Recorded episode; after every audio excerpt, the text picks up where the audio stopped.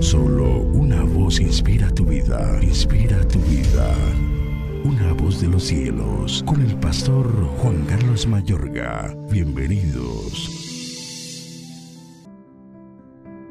Pero el rey Salomón amó, además de la hija de Faraón, a muchas mujeres extranjeras, a las de Moab, a las de Amón, a las de Edom, a las de Sidón y a las Eteas, gentes de las cuales Jehová había dicho a los hijos de Israel, no os llegaréis a ellas, ni ellas se llegarán a vosotros, porque ciertamente harán inclinar vuestros corazones tras sus dioses. A estas pues se juntó Salomón con amor y tuvo setecientas mujeres reinas y trescientas concubinas, y sus mujeres desviaron su corazón. Y cuando Salomón era ya viejo, sus mujeres inclinaron su corazón tras sus dioses ajenos, y su corazón no era perfecto con Jehová su Dios, como el corazón de su padre David. Primer libro de Reyes capítulo 11 versículos 1 al 4. El triunfo, el prestigio y la popularidad puede ser más peligroso y perjudicial para nosotros que el mismo fracaso. Salomón fue en gran medida exitoso y poseyó un gran don de sabiduría. Sin embargo, al final de su vida se torció la vida de Salomón nos presenta un reto y un aviso. Según el primer libro de Reyes, capítulos 9 y 10, Salomón lo poseía todo. En 20 años había edificado dos enormes edificaciones, la casa de Jehová y su casa real, su propia casa. La reina de Sabá estaba anonadada de lo que presenció, pues dice, como está escrito, no podía creer nada de eso hasta que vine y lo vi con mis propios ojos, pero en realidad no me habían contado ni siquiera la mitad, tanto en sabiduría como en riqueza, superas todo lo que había oído decir. Ella admite que únicamente puede ser la obra de Dios al decir el Señor te ha hecho rey para que gobiernes con justicia y rectitud. Sin embargo, lo horrible es que Salomón no terminó bien.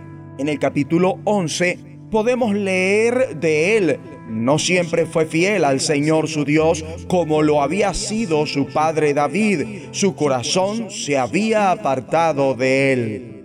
Pero ¿por qué se desviaron las cosas? Todo inició por sus desórdenes sexuales. El rey Salomón fue un maniático en lo sexual vivía obsesionado con el sexo, tenía una fijación en esta área, tanto que tuvo 700 esposas que eran princesas y 300 concubinas. Al final, terminó siguiendo dioses abominables, así quedó registrado. Cuando Salomón llegó a viejo, sus mujeres le pervirtieron el corazón de modo que él siguió a otros dioses hizo lo que ofende al Señor y no permaneció fiel a Él como su padre David. Procedió en contra al mandamiento claro de Dios consistente en que el rey no tomará para sí muchas mujeres, no sea que se extravíe su corazón, ni tampoco acumulará enormes cantidades de oro y plata. Aquello torció a Salomón. Su padre David ocasionalmente presentó fallas. Cuando las cometió, se arrepintió y volvió al Señor siguiéndole de todo corazón. Como vemos, Salomón hace algo distinto. 700 esposas y 300 concubinas no es algo que suceda de la noche a la mañana. El corazón de Salomón fue licencioso. Pese a las bendiciones de Dios, Salomón fue permisivo porque fue indulgente con el pecado. Se relajó al punto que dejó que ese pecado se potenciara y terminó en la ruina. Mi amigo y amiga, para librarse de terminar como Salomón, debes permanecer unido a Jesús de Nazaret y oírlo sin dejar de obedecerlo. Porque como dijo el Señor, La reina de Sabá vino desde los confines de la tierra para escuchar la sabiduría de Salomón y aquí tienen ustedes uno más grande que Salomón. ¿Qué tal si oramos? Padre Celestial, te agradezco por este aviso, guarda mi corazón y ayúdame a estar totalmente dedicado a ti, a seguirte con todo hasta que concluya mi vida en el nombre de Jesucristo.